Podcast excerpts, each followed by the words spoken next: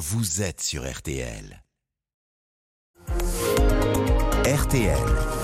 Les trois questions du petit matin. Huit ans après le Dieselgate qui avait révélé les techniques frauduleuses de Volkswagen, des soupçons pèsent désormais sur près de 3 millions et demi de véhicules en France, 19 millions au total en, Europe. Véhicules soupçonnés de circuler avec des niveaux de pollution supérieurs aux limites euh, réglementaires. Des associations mettent en demeure l'État français d'effectuer les, les contrôles nécessaires. Bonjour Anne Lasman-Trappier. Bonjour. Vous êtes la référente qualité de l'air à, à France Nature Environnement. Euh, de quels véhicules parle-t-on? Est-ce que ce sont des, des véhicules qui ont été vendus après le Dieselgate, euh, qui a quand même permis de renforcer les contrôles? Oui, en partie. C'est là, on parle ici des véhicules euh, qui ont été mis sur le marché entre 2011 et 2019, donc jusqu'à 2019, jusqu'à septembre 2019. Et qui ont fait l'objet de, de mesures truquées, c'est ça? Euh, disons que les tests, euh, très nombreux tests qui ont été réalisés en Europe par des organismes euh, d'État et puis des organismes indépendants montrent que ces véhicules émettent beaucoup plus que la norme sur, laquelle ils sont vendus. Et donc, euh, ceci laisse penser qu'ils sont équipés de logiciels qui sont aujourd'hui interdits et qui désactivent les systèmes de réduction des émissions. Donc en fait, c'est des véhicules qui émettent énormément plus que la norme sous laquelle ils- sont vendus, plusieurs fois plus. hein. C'est vraiment important. Ce que vous êtes en train de dire, c'est que le problème révélé par le Dieselgate n'est pas réglé.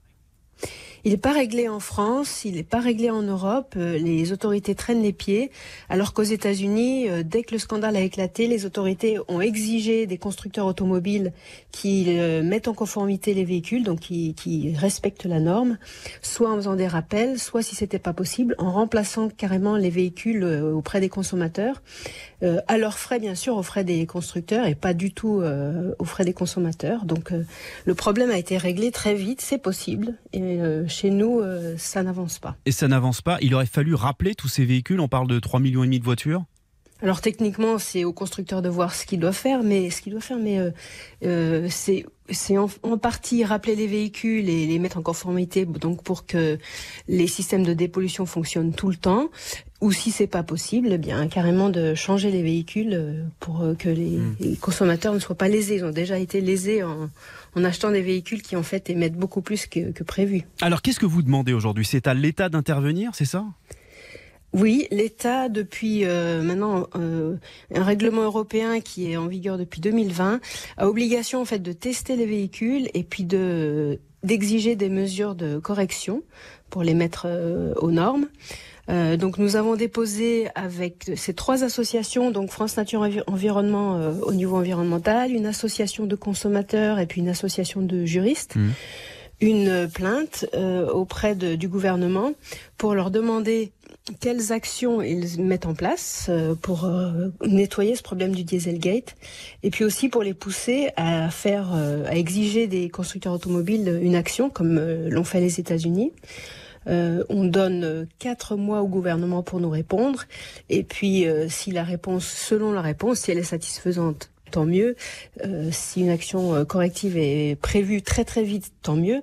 Euh, si ce n'est pas le cas, ce sera une réflexion pour aller en justice, pour faire une action en justice et, et forcer les constructeurs à agir. Une action justice, ce serait quoi? Une action collective des clients de, des voitures? C'est deux choses séparées. Donc là, c'est euh, un règlement européen, enfin une, euh, un arrêté de la Cour de justice européenne vient de sortir cette semaine pour dire que les consommateurs euh, pouvaient demander compensation, donc directement auprès des constructeurs. Et nous, notre plainte, c'est auprès des gouvernements pour les f- forcer sur leur, obliga- leur obligation à agir à nettoyer ce problème de santé, hein, parce que ça impacte énormément la santé, euh, surtout euh, en ville, euh, les, les- là où sont exposés beaucoup de gens, euh, Ouais. 70% de la pollution de l'air en ville provient des transports et donc c'est très impactant que les, certains véhicules émettent autant. Mais euh, Anne Lasman-Trappier, il y, a- il y a déjà une procédure en cours. Il y a les deux constructeurs français, Renault et Peugeot, qui sont déjà mis en examen pour euh, tromperie euh, suite à l'affaire du Dieselgate. Et les clients français de Volkswagen n'ont toujours pas été euh, indemnisés. Alors pourquoi cette action maintenant? On voit bien qu'il se passe très peu de choses sur le Dieselgate. Ça fait huit ans et les procès sont même pas jugés en France. hein. Les, procédures sont très très longues.